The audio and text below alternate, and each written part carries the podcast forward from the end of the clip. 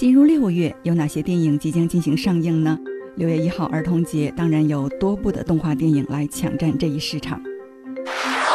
六月一号上映德国动画电影《玛雅历险记》大电影，日本的动画电影《哆啦 A 梦之大雄的金银岛》，国产动画电影《潜艇总动员之海底两万里》，还有一部关于拆迁和情感问题交织的《阳台上》。《哆啦 A 梦之大雄的金银岛》。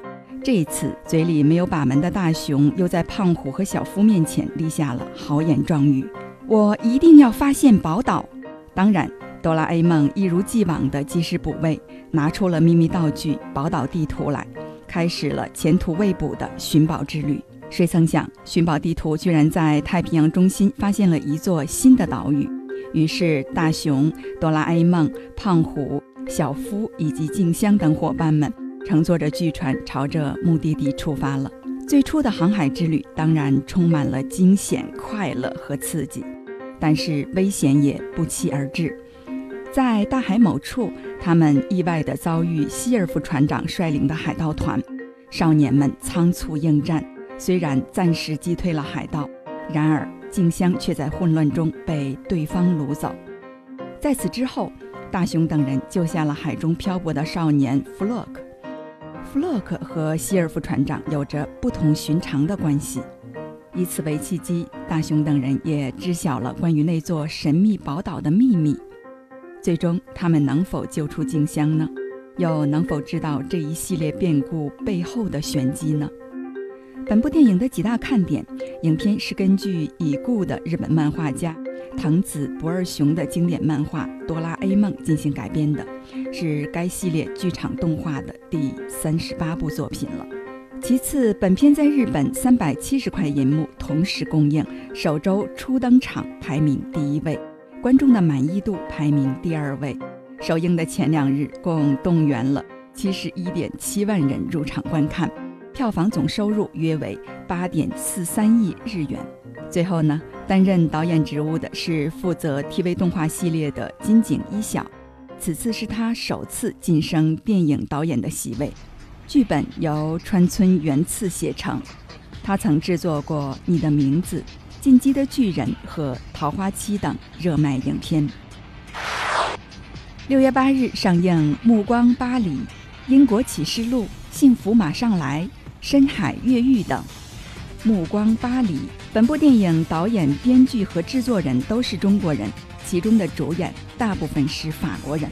一个发生在浪漫之都巴黎的吸血族故事，讲述爱与永恒不老的暗黑童话。法国的吸血贵族 K 在19世纪电影诞生之初便创立了电影公司，家族成员们各自担任导演、摄影师等不同的职位。寻找欲望强盛的人类，邀请到古堡中拍戏，让人类表演心底的欲望之际，来吸食他们的欲望。二零一七年，巴黎的某个午夜，吸血贵族之一的 Franks 遇上了一个中国留学生。那一刻起，一场跨越百年的爱情故事揭开了帷幕。幸福马上来，由冯巩导演和主演，在山城重庆。马上来是鼎鼎大名的老牌调解员，人送美称“调解超人”。然而，就在他的调解工作室准备挂牌开张的时候，却遭遇了调解界的后起之秀毛雪旺前来踢馆。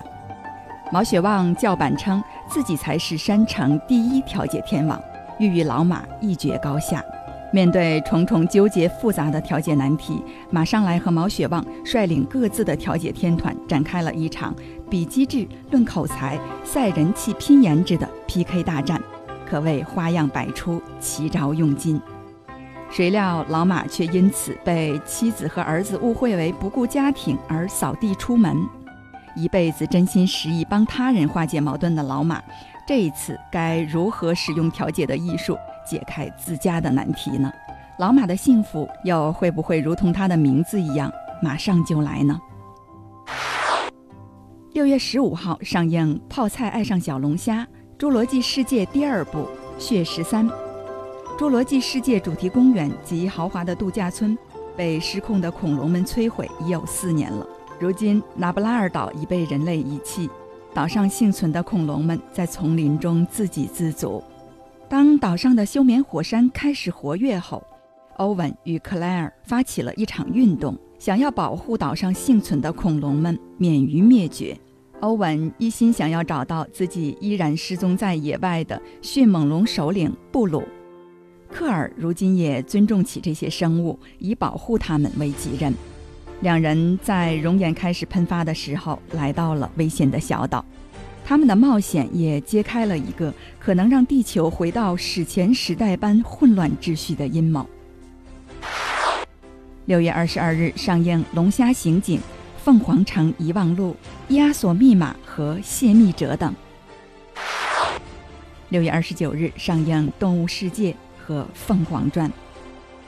公元三百七十年冬，前燕灭亡，王氏宗族及鲜卑的移民共计四万余人，尽数迁往长安。前秦天王苻坚接受慕容氏族人的启降仪式。将清河公主和慕容冲一并留在后宫，二人深感留在秦王宫的屈辱与恐惧。为了复国，姐弟两人开始积极的谋划逃出秦王宫。在外，他们借助发小阿雪、慕容永发展莫古邦的势力；对内，通过一系列的计谋，成功的挑拨苻坚与王猛的君臣关系，令苻坚疏远王猛。最终，姐姐清河公主以牺牲生命的代价帮助弟弟取得苻坚的信任。苻坚同意外放慕容冲，慕容冲主动选择去平阳任太守。上任的路上，慕容冲遭到不明的追杀，他巧妙躲过，并且将计就计地嫁祸王猛，令苻坚与王猛彻底决裂。慕容冲表面上在太守府无所事事，实则暗中的联络莫古邦，为复国积攒实力。为了加快步伐，他故意写信激怒苻坚，令苻坚提前发动了淝水之战。苻坚大败，仓皇逃回长安。慕容冲等待的时机终于来了，他联合四哥慕容宏起兵反秦，一路长驱直入，进逼长安。感谢收听本期新片预告，下期节目不见不散。